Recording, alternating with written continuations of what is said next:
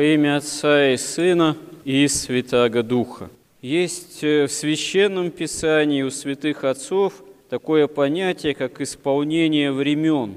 Исполнение времен – это фактически, можно сказать, время человеческой истории, когда осуществляется наше спасение.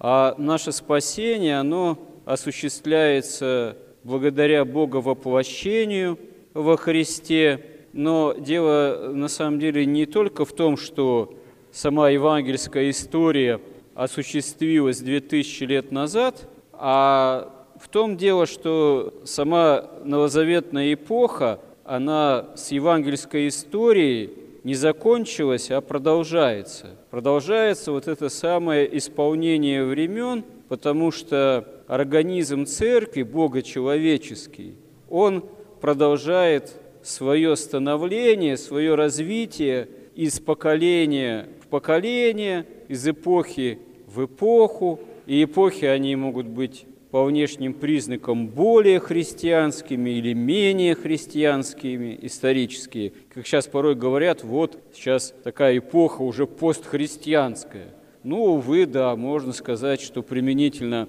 к истории европейской цивилизации – настолько это европейская западная цивилизация уже, можно сказать, в своем христианстве в пользу всякой там бредовой толерантности, политкорректности, так сказать, Содома и Гоморры обнищала, что да, уже скорее эта Европа является не христианской, а постхристианской. Но не суть важно, потому что на самом деле все равно, где двое или трое собраны во имя Мое, как говорит Христос, там и я посреди них. Церковь, она действительно не уничтожима, в этом своем основном правиле, в своем литургическом собрании, и врата ада ее не способны одолеть, пока эти двое или трое возле чаши Христовой, Христа ради, действительно оказываются собраны. И в этом смысле любые времена, они могут быть спасительными, зависит от выбора самого человека, от нашего выбора. Хотя, конечно, можно сказать, что да, какие-то времена, они более удобоспасаемы по внешним признакам, какие-то времена сложнее. Хотя, вот казалось бы, взять 19 век, 40 сороков, синодальный период,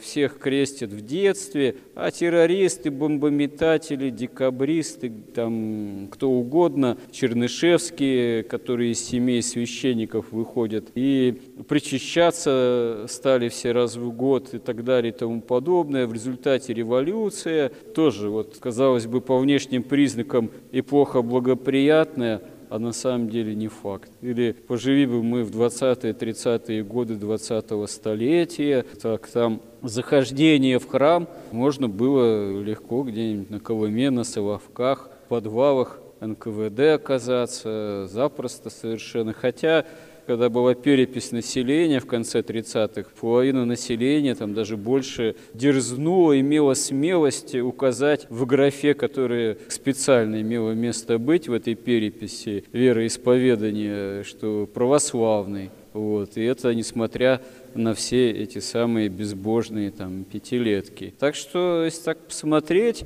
несмотря на все соблазны, плоды научно-технического прогресса, виртуальные, так сказать, технологии и подобное, и одно с другим соседствует, и великое развращение, можно сказать, вокруг Содом и Гамора тоже. Вот. А с другой стороны, действительно, не зря сказано, где умножается грех, там умножается благодать. И раз мы тут собираемся возле чаши Христовой, что нам мешает в себе, несмотря на всю окружающую обстановку, что там не происходило, стараться в наших сердцах эту благодать умножать. В этом смысле не такие уж для этого для нас и плохие времена. Вот, прямо не преследуют, да, на нас наши собственные немощи и страсти больше восстают. Ну так это всегда так было. Всегда человек прежде гоним от самого себя, от собственных грехов и страстей. Ну так и надо этому всему стараться с Божьей помощью нам, самим себе, собственным грехам и страстям учиться противостоять, тем более, что внешних прямых гонений пока нет. Вот. Это нам, наоборот, должно способствовать не к нашему расслаблению, а к тому, чтобы мы внутренне мобилизовывались и использовали это время для умножения благодати. А то кто знает, до чего еще доживем. Вот. Дай Бог, чтобы всегда могли спасаться мы. Аминь.